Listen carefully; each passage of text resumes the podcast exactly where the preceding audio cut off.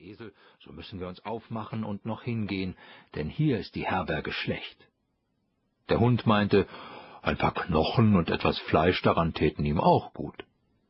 Also machten sie sich auf den Weg nach der Gegend, wo das Licht war, und sahen es bald heller schimmern, und es ward immer größer, bis sie vor ein hell erleuchtetes Räuberhaus kamen. Der Esel, als der Größte, näherte sich dem Fenster und schaute hinein. Was siehst du, Grauschimmel? fragte der Hahn. Was ich sehe, antwortete der Esel, einen gedeckten Tisch mit schönem Essen und Trinken, und Räuber sitzen daran und lassen sich's wohl sein. Das wäre was für uns, sprach der Hahn. Ja, ja, ach, wären wir da, sagte der Esel. Da ratschlagten die Tiere, wie sie es anfangen müssten, um die Räuber hinauszujagen, und fanden endlich ein Mittel. Der Esel musste sich mit den Vorderfüßen auf das Fenster stellen, der Hund auf des Esels Rücken springen, die Katze auf den Hund klettern, und endlich flog der Hahn hinauf und setzte sich der Katze auf den Kopf. Wie das geschehen war, fingen sie auf ein Zeichen insgesamt an, ihre Musik zu machen. Der Esel schrie, der Hund bellte, die Katze miaute und der Hahn krähte.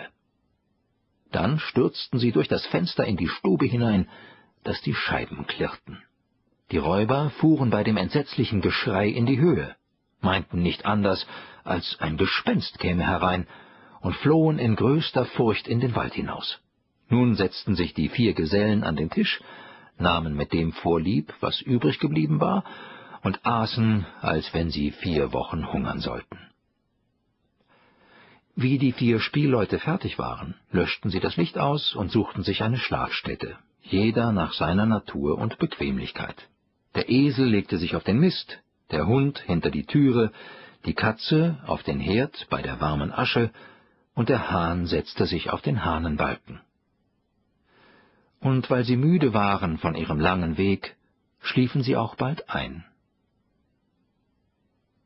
Als Mitternacht vorbei war und die Räuber von weitem sahen, dass kein Licht mehr im Haus brannte, auch alles ruhig schien, sprach der Hauptmann, wir hätten uns doch nicht sollen ins Boxhorn jagen lassen, und hieß einen hingehen und das Haus untersuchen.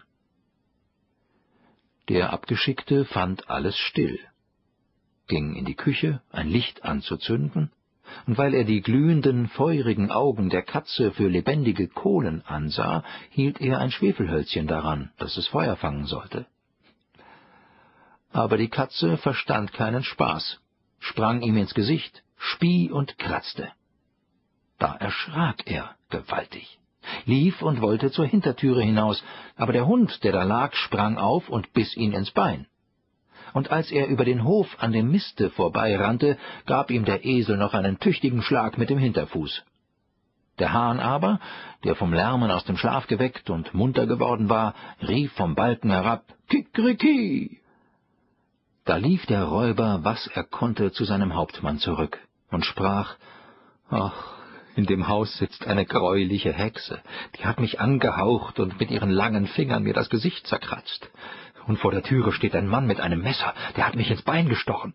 Und auf dem Hof liegt ein schwarzes Ungeheuer, das hat mit einer Holzkeule auf mich losgeschlagen.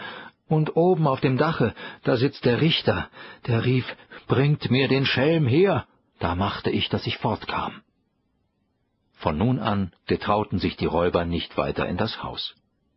Den vier Bremer Musikanten gefiel's aber so wohl darin, dass sie nicht wieder heraus wollten. Und der das zuletzt erzählt hat, dem ist der Mund noch warm.